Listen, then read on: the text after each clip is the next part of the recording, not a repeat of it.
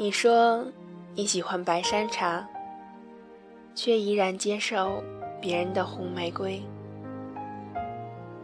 从朋友的留言板里看到这句话的时候，我很想问问他：其实你心里想要的，到底是白山茶还是红玫瑰？朋友是一个活得很自在的女人，她有过很多感情，很多很多男孩子拜倒在她的石榴裙下。她最聪明的。就是懂得在每一份感情甜蜜火热的时候点到为止，绝对不让自己深陷其中，所以分手也没有多大痛苦。他追求自己的白山茶，也欣然接受千朵万朵的红玫瑰。但是这个世界上，这样自在活着的人，又有多少呢？又有多少人是只知道深爱一个人，一条路走到黑的傻瓜？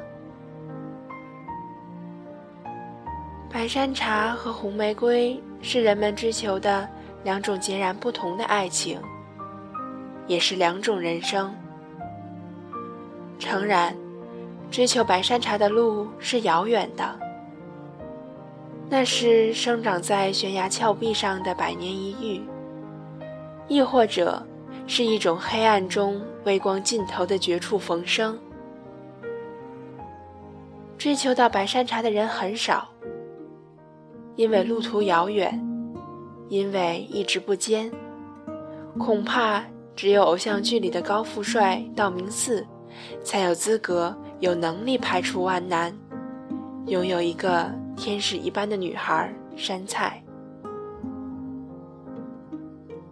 谁人能守住执子之手的愿望，拒绝千朵万朵的红玫瑰呢？其实，红玫瑰也有红玫瑰的好处：听话、柔弱、娇艳欲滴。虽然这样千篇一律的红玫瑰是这么艳俗，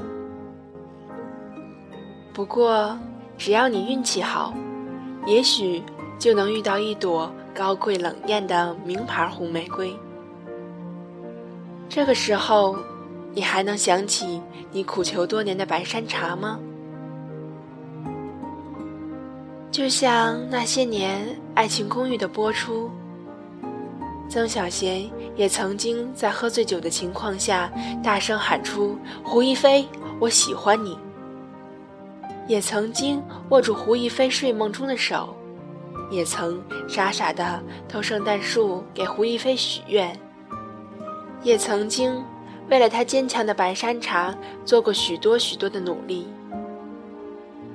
最后还是败给了红玫瑰一样的诺兰。谁还记得万红丛中的一点纯白？还是你的白山茶早就已经变成了一地惨白的月光？但或许不能说的这么绝对。曾小贤到最后还是会选择他追求多年的白山茶的，这一点我一直深信不疑。就像我选择的，一直是你。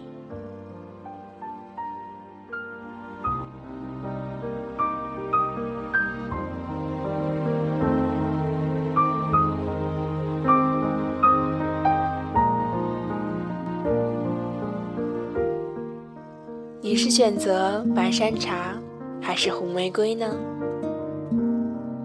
这里是 FM 八四零六二六，我是莲莲，我们下期再见。